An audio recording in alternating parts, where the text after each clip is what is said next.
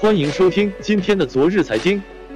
飞天酒价格下来了，我刚好有囤，又十本了。吴震化名是贵州茅台炒酒团中的一员，在他看来，近日茅台二级市场上股价的连番失守，已殃及市面上现货茅台酒价格的表现。十一月十六日，茅台股价一举突破七百元大关，最高攻至七百一十九点九六元，公司总市值也突破九千亿元，市场一片哗然。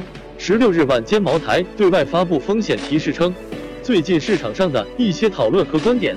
尤其是关于公司过高的目标股价及估值，均不代表公司的态度。希望广大投资者和消费者理性看待。随后，茅台股价开启下跌模式。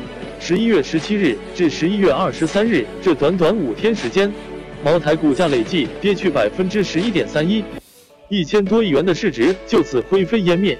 目前，茅台最新每股股价缩水至六百三十零四元，股价跌。市场价也跟着跌，四天内每瓶飞天就亏三十元，吴镇显得很无奈。据他了解，因为股价下跌，有一些囤酒客也在选择出货了。后市会怎么样？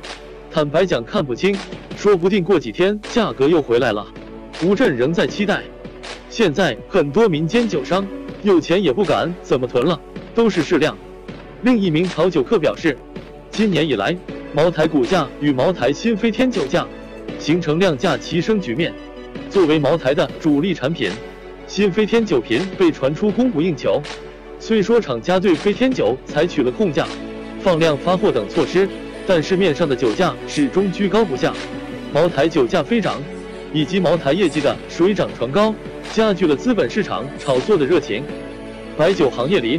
今年以来，一直有个传说，即参与炒作茅台股价的外资，同时也在市场中收购囤酒，股价与酒价双飞的背后，亦有外资做局的结果。